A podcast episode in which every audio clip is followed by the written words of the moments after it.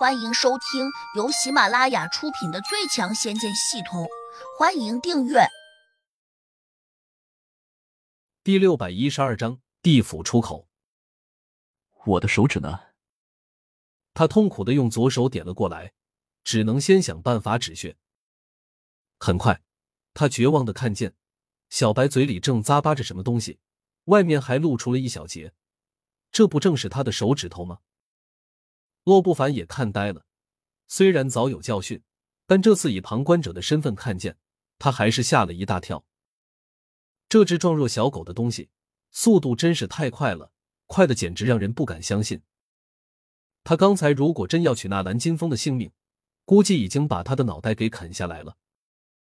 更让他们郁闷的是，那蓝金风付出了两个手指头的代价，却还是没能让小白现出原形。仙使大人。这家伙怎么会有那么快的速度？纳兰金风有点抱怨，言下之意，你应该早点提醒我啊。洛不凡板着脸说：“我也不太理解，他怎么会有这样的速度？呃，就算你提前知道了，又躲得开吗？”纳兰金风更加无语。固然躲不开，但我可以不去招惹他，对吧？现在。后悔已经没意思了。纳兰金风垂头丧气的坐在地上，接过麦子递过来的草药，放在嘴里嚼烂之后，敷在了伤口上。麦子还似笑非笑的关心说：“幸好你没有彻底激怒他，否则你这颗吃饭的家伙估计已经被啃掉，只剩下骨头渣了。”纳兰金风恨道：“这家伙到底是什么东西啊？麒麟神兽，你信不信？”信信信，我信。纳兰金风突然看见小白已经吃完了他那两根手指头，然后昂头，不怀好意的看了过来，吓得他赶紧往麦子身后躲，一边又大叫：“麦子兄弟，快救我！”洛不凡一看小白眼神不善，也很紧张。但凡猛兽一旦尝到了血腥味，恐怕就会激起他们原始的野性，而眼前这家伙。刚刚才吃掉了纳兰金风两个手指头，显然才尝到了甜头，很难说他不会再扑上来再吃几口。麦子和纳兰金风终究是熟人，可能也不愿意看见他被吃掉，赶紧冲小白打工作揖，很是客气的叫他开恩，不要吃纳兰金风。纳兰金风哭丧着脸，又紧张又害怕，却还只能跟着麦子给小白行大礼。他心里此时就跟刀在剐似的。这狗大爷已经严重打击到他的尊严了，毕竟他是个渡劫期的高人，在外面混得风生水起，多少厉害的人物都曾对他前居后恭。没想到今天，他得放下身段，向一只小狗求饶。如若今日之事传出去，那蓝金风恐怕就没脸面在修真界混了。他心里这样痛苦的想着，不禁又瞄了洛不凡一眼，恨死这家伙了。分明就是故意给自己挖坑，害得自己脸面尽失。此时，胡杨已经飞进了天岭大峡谷。虽然他一向胆子很大，几乎什么也不怕，但是他还是很谨慎的落在了谷中一块大石头后面。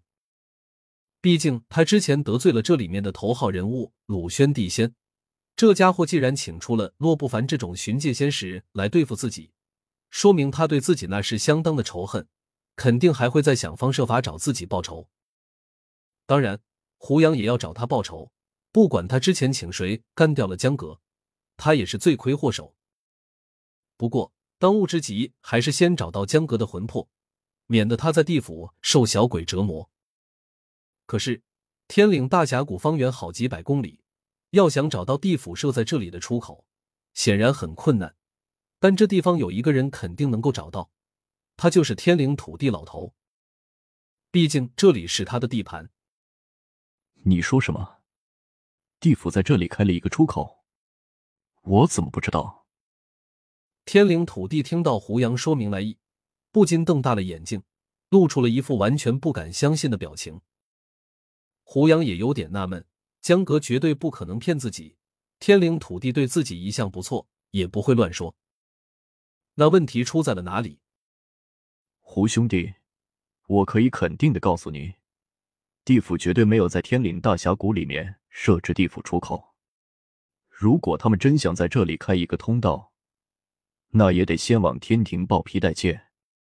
另外，即使天庭通过了，那也会先派人到这里来和我知会一声。毕竟这里属于我的管辖地，无论有什么大小事情发生，我都应该在第一时间先得到消息。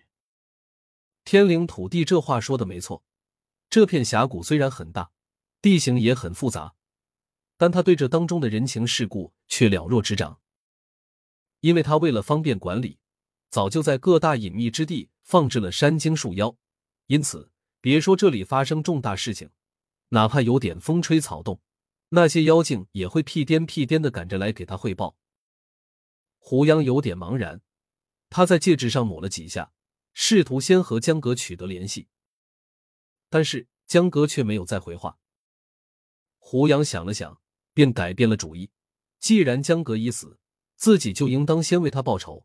至于他现在被小鬼缠上，却终究不会再致命，毕竟他已经丢了命。想到此，胡杨便打算去找鲁轩。你说什么？鲁轩找人对付了江格，还以此威胁你？天灵土地并没有意识到江格已经被杀了，有点诧异的问：“是的。”胡杨答得很干脆，也很冷漠，牙齿还咬得咯咯直响。鲁轩上次已经被你整怕了，倒真有可能从你身边的亲人下手。请问兄弟，你家里还有些什么人？天灵土地有点看不懂了，不明白胡杨为何这么激动。他转动着眼珠问。有一个妹妹，还有一个爷爷。